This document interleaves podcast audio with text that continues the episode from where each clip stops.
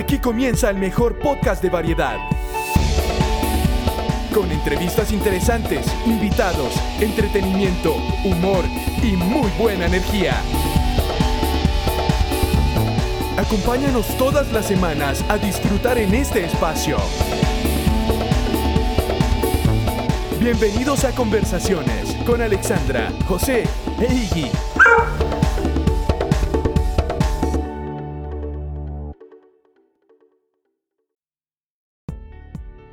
Raúl es colombiano y llegó a vivir a la ciudad de New York hace 20 años con el objetivo de completar sus estudios de universidad en esta ciudad. Aproximadamente en el 2006, mientras estudiaba, tuvo una oferta de trabajo de una persona que ya trabajaba en la industria de las limusinas, que le ofreció trabajar medio tiempo.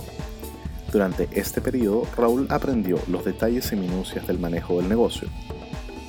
Una vez que se gradúa de la universidad en el 2007, decide comenzar su propio negocio. Raúl Casas decide entonces dedicarse al transporte de lujo, donde se incluyen diferentes mercados, como los mercados corporativos, que son miembros de compañías como CEOs, CFOs, que necesitan ser transportados tanto en su propia ciudad como en otros lugares del mundo donde se encuentren. También está el mercado de clientes individuales o clientes de un nivel socioeconómico más alto, por decirlo así, que necesitan un transporte privado y muy personalizado mientras realizan sus actividades diarias, y el mercado de artistas que necesitan ser movilizados de los aeropuertos hacia los hoteles o conciertos o dentro de la misma ciudad para cumplir sus diferentes actividades y compromisos. Escuchemos ahora lo que Raúl tiene para contarnos sobre sus experiencias trabajando en el mercado de transporte de lujo. Raúl, bienvenido a este nuevo episodio de Conversaciones con Alexandra, José e Iggy también. Estamos muy contentos de que nos acompañes hoy y de poder aprender mucho sobre el negocio del transporte de lujo. ¿Cómo te encuentras hoy? Muy bien, muchas gracias por la invitación. Bueno, Raúl, y cuéntanos en qué consiste el servicio que ustedes prestan. El servicio que prestamos es muy bueno, se dice servicio de guante blanco. Eh, tenemos conductores profesionales que saben hacer muy bien su trabajo, saben tratar diferentes tipos de personalidades con diferentes formas de ser. Y nosotros proveemos lo que el cliente necesita que lo haga sentir cómodo en el carro. Nosotros siempre vamos a estar a tiempo. Eh, todo lo que pasa en los carros se queda en los carros nadie graba conversaciones, nadie discute nada, no hay filtración de ninguna información por, ni de parte de los conductores. Conocemos muy bien las rutas, se estudian las rutas para escoger la mejor, eh, todo se planea de acuerdo a las estadísticas de tráfico de una ciudad tan pesada como Nueva York. Si es en otra ciudad del mundo es lo mismo. Entonces es un servicio muy bueno, es un servicio que es satisfactorio, eh, por eso hemos tenido la lealtad de, de nuestros clientes por años y eso habla muy bien de lo que nosotros somos y de lo que hacemos uh, para las personas que lo necesiten. Bueno, y en estos años que has estado eh, transportando gente eh, de empresas, a gente importante, a gente famosa, ¿te ha sucedido algo o alguna anécdota que recuerdes especialmente?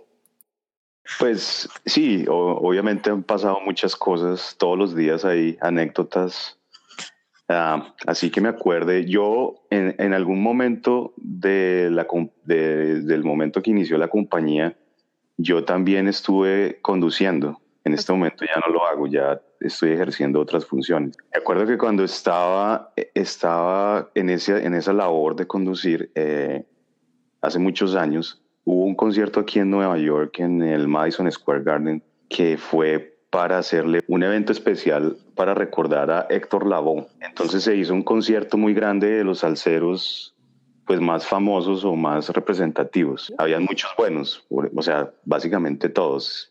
Entre ellos estaba Willy Colón y, bueno, muchos otros artistas muy conocidos. Ok. Rubén Blades pues obviamente no puedo hablar de quién es exactamente la experiencia porque una de las partes más importantes de nuestra compañía es la privacidad. Pero en general, uno de nuestros clientes que manejamos en ese evento, que fue una, eh, una celebridad y uno de los artistas que estaba cantando, tenía que hacer el, tenía que recogerlo en su hotel y llevarlo al Madison Square Garden para hacer su presentación. Okay. Por lo general y por la, la forma como se desenvuelve el negocio, cuando tú manejas una celebridad, Solamente va la celebridad y por mucho va el guardaespaldas, si es que lo tienen, en el carro y el conductor. Ese día resulta que no fue el caso. Eh, pues no había itinerario, o sea, el itinerario solamente decía recoger a una persona que era este artista famoso que se iba a presentar, recogerlo desde el hotel, llevarlo al Madison Square Garden y después esperar a que terminara su parte del concierto y regresarlo a su destino o a cualquier lugar donde quisiera ir. Pues bien, estaba yo ahí, fui al hotel, cuando lo fui a recoger, pues yo estaba esperando a una sola persona. Ellos solamente alquilaron un sedán. Un sedán es un vehículo, un, automóvil de... Más pequeño. Pues es más pequeño y transporta a tres personas en la parte de atrás cómodamente. Pues resulta que el hombre no, no estaba solo, sino estaba con toda la familia. Entonces, pues, pues eh, fue un poco simpática la situación porque, pues, él tenía su concierto ya en media hora, todo eso está sincronizado, no se puede llegar tarde. El tráfico de Nueva York es un tráfico súper complicado. Era un sábado en la noche y el hombre estaba acompañado como de unas ocho personas y eran integrantes de su familia. Ok. Entonces, primero que todo, pues por las circunstancias, difícil que ellos consiguieran transporte a esa hora. Claro y para que no se perdieran su concierto de su familia. Pues tocó meter a todas las personas en el carro, que eso es un riesgo, porque eso pues va en contra de las normas de tránsito de cualquier país, primero que todo. Claro. El caso fue que nos montamos ocho personas en un sedán, en un carro, un automóvil.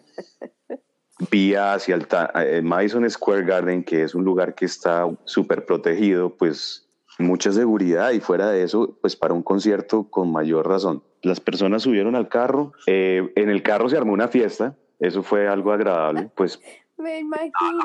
El hombre estaba practicando sus canciones, estaba cantando, había un buen ambiente, chévere fue la cosa. Un poco incómoda, pues ocho personas en un, en un, en un automóvil, pues es como medio difícil. Claro. Llegamos al Madison Square Garden, tuvimos que parar en la puerta. Eh, la forma como uno entra al Madison Square Garden cuando hay un evento es que uno tiene que entrar por los parqueaderos, parquea los autos detrás del escenario para que el cliente o bueno, en este caso el artista se baje y directamente suba a la tarima y empiece su acto. Okay. Entonces así lo hicimos, pero obviamente la entrada no fue tan fácil porque pues yo tenía las credenciales para que me dejaran entrar al, al evento sin ningún problema, pero pues ellos estaban esperando solo una persona, que era el artista. Entonces cuando, cuando vieron todas esas personas pues dijeron esto está extraño. Y sí, hicieron un poco de preguntas, pero se solucionó, pues igualmente era la familia del artista y solo ellos se comunicaron con el manager y el manager se comunicó con seguridad y se solucionó el problema. Pues fue una, una experiencia interesante, fuera de lo común. Muy simpático. Eh, simpática, sí fue, porque pues, pues es algo que no nos esperábamos, pero pues se lo solucionó. Pues muy simpática la anécdota y me imagino que esto también tiene que ser una característica de las personas que eh, trabajan en esta línea. Tienen que ser personas que se adaptan rápidamente a situaciones que no son esperadas a veces. Sí, todo el tiempo sucede eso. Y esta no solamente era adaptarse a una situación de incómoda, sino una situación un poco riesgosa. Claro. Las cosas han ido cambiando cada vez más y todo también tiene su motivo y todo, todo tiene su razón de ser.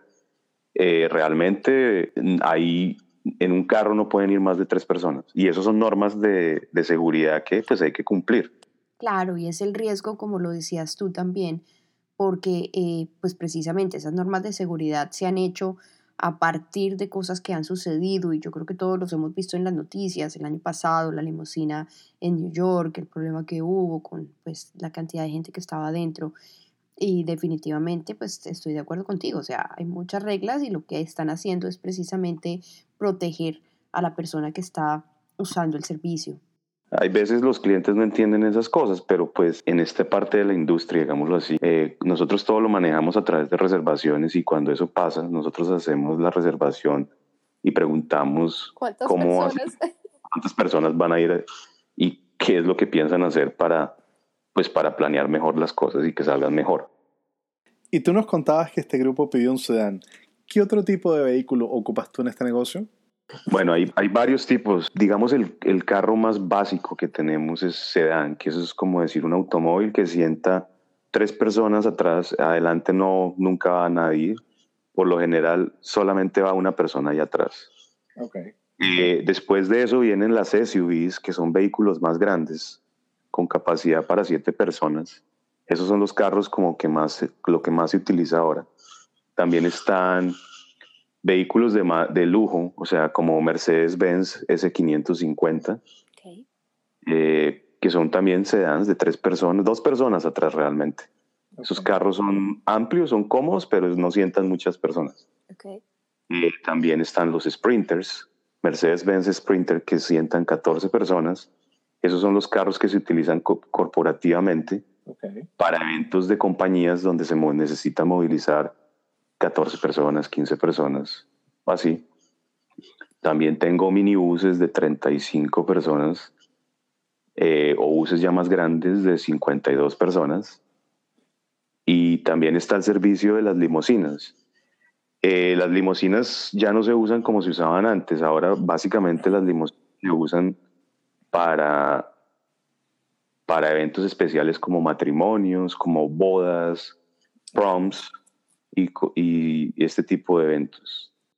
¿Y a qué atribuyes tú que haya cambiado eso en el mercado? Es decir, que se esté pidiendo más otro tipo de carros y no tanto la limusina.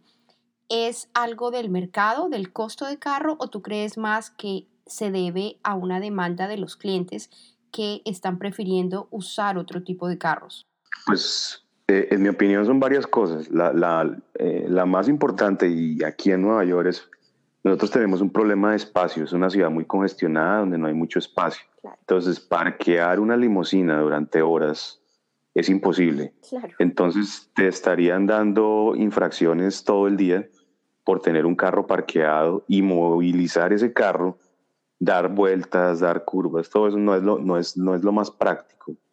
Entonces, por eso ahora los ejecutivos prefieren utilizar las SUVs, que es un vehículo grande, muy cómodo eh, y no tan, no tan uh, como tan flashy, por decirlo así, como tan vistoso.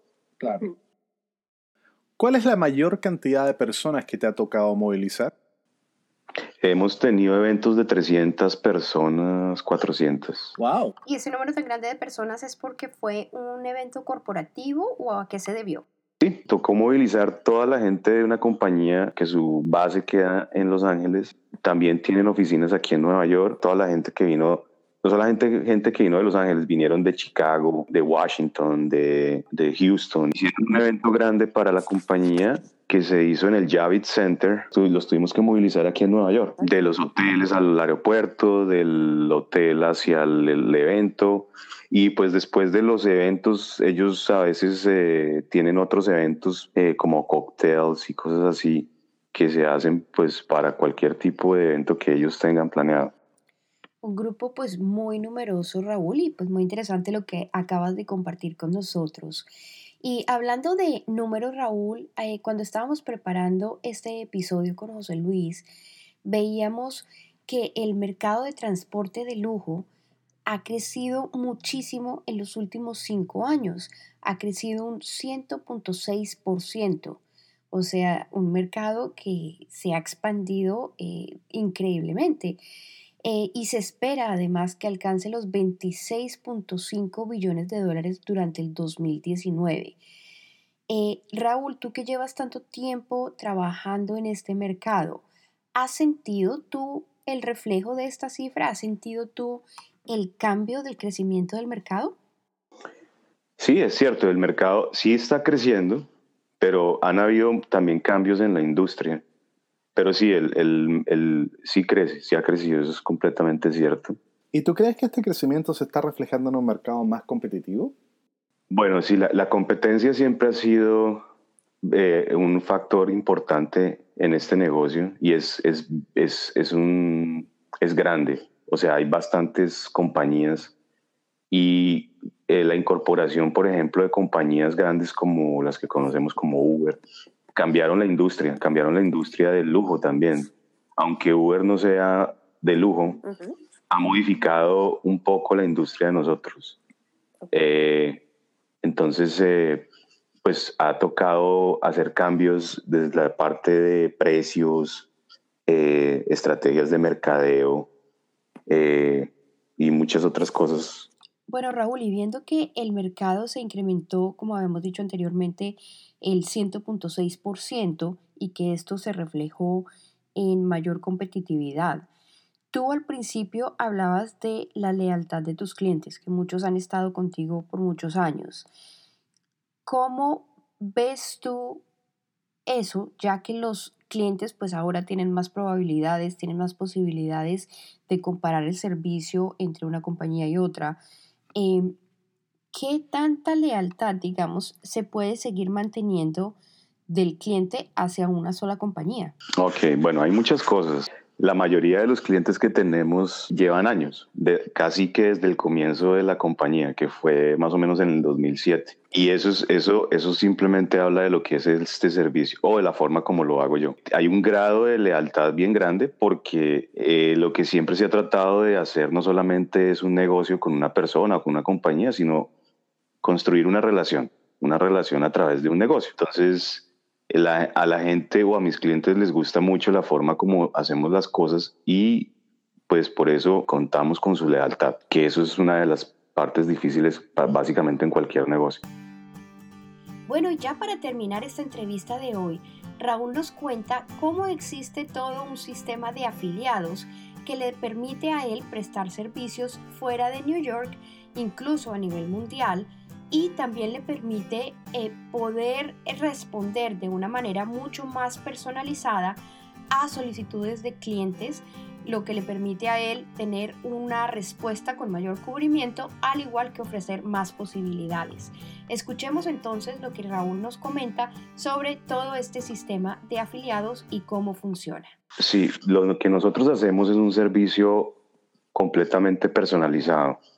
O sea, desde el momento en el que alguien nos contacta para hacer una reservación, eh, lo que se hace es tratar de, pues, de, proveerle al cliente cualquier necesidad que tenga, se la suplimos. En cuestión de, de transporte, si necesita un carro de color, bueno, si realmente si ese fuera el caso, que necesita un carro de color rosado, se lo conseguimos. ¿Y cómo podrías tú, por ejemplo, proveerle un carro rosado al cliente porque no sería práctico tener un carro de todas las marcas o de todos los modelos estacionados ahí esperando a que alguien los necesite. Eh, entonces, ¿cómo haces tú para proveer este tipo de servicio? Lo consigo a través de afiliados. Nosotros también estamos, tenemos un network. Ok. Yo tengo un network de, de compañías de transporte de lujo que nos ayudamos unos con otros cuando ese es el caso. Entonces, por ejemplo, ¿ese network funciona solamente dentro de New York o en cualquier lugar?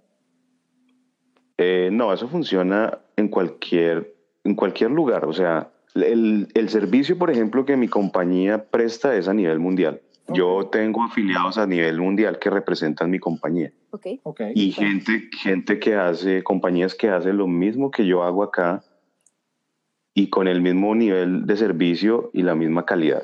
Ok. ¿Y entonces ellos lo hacen a través tuyo?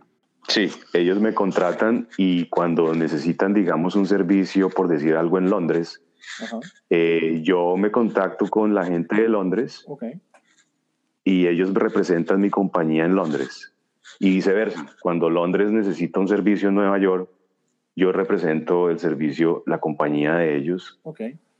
Y así se, así se maneja eso. Súper interesante. Súper interesante. Sí, ese es realmente un network de compañías que hacemos lo mismo. Y lo bueno es que podemos prestar el servicio no solo a nivel de Estados Unidos o de una ciudad en Estados Unidos, sino que también en nivel, a nivel mundial. Y bueno, Raúl, pues felicitaciones por todo lo que estás haciendo. De verdad que nos sentimos muy orgullosos de tener a otra persona latina abriendo su propio negocio aquí en Estados Unidos y siendo exitoso. Y ya para terminar, cuéntanos si alguien te quiere seguir en las redes sociales o te quiere contactar online, ¿cuál es la mejor forma de hacerlo? Yo creo que el mejor lugar para contactarnos es a través de la página web. Eh, ahí están todos nuestros servicios, la explicación de los, de los servicios que tenemos. También tenemos una sección donde dice contáctenos y nos pueden enviar un email a través de la página ¿Y cuál es la página? Es www.rcluxury.com. Perfecto, entonces www.rcluxury.com. Vamos a deletrearlo. Es www.rcluxury.com para las personas que estén interesadas. Y pues ya saben que el servicio de Raúl está disponible no solo para las personas que vayan o se encuentran en New York, pero para las personas en todo el mundo a través del sistema de afiliados. Y Raúl, queremos darte las gracias por acompañarnos hoy. No, pues muchas gracias Alexandra y José por la invitación también, eh, por, por, tomarse el tiempo de hablar acerca de nuestra industria y que sí, muchas gracias de nuevo y pues que estén bien. Y eso es todo por hoy. Muchísimas gracias por acompañarnos en otro episodio. Estamos muy contentos con la respuesta que hemos tenido. Eh, vemos que ya hay mucha gente en diferentes países escuchando el podcast y estamos contentos de que la próxima semana será nuestro quinto episodio, así que estamos preparando algo muy especial. Y bueno, seguiremos aquí tratando de traer temas variados, en diferentes tópicos, poder aprender de invitados de todo, de salud, de empresas, de mercados eh, y poder pues divertirnos un poco. Así que muchísimas gracias a ustedes por seguirnos acompañando. No olviden que si quieren contactarnos o mandarnos sugerencias, mandarnos eh, emails, pueden hacerlos en nuestra página web joseyalex.com. Y por favor no olviden suscribirse a nuestro podcast a través de las diferentes plataformas como Spotify, Stitcher, Apple Podcasts y otros. Así que gracias y los esperamos el próximo domingo con otro episodio nuevo de conversaciones con Alexandra, José e Iggy también.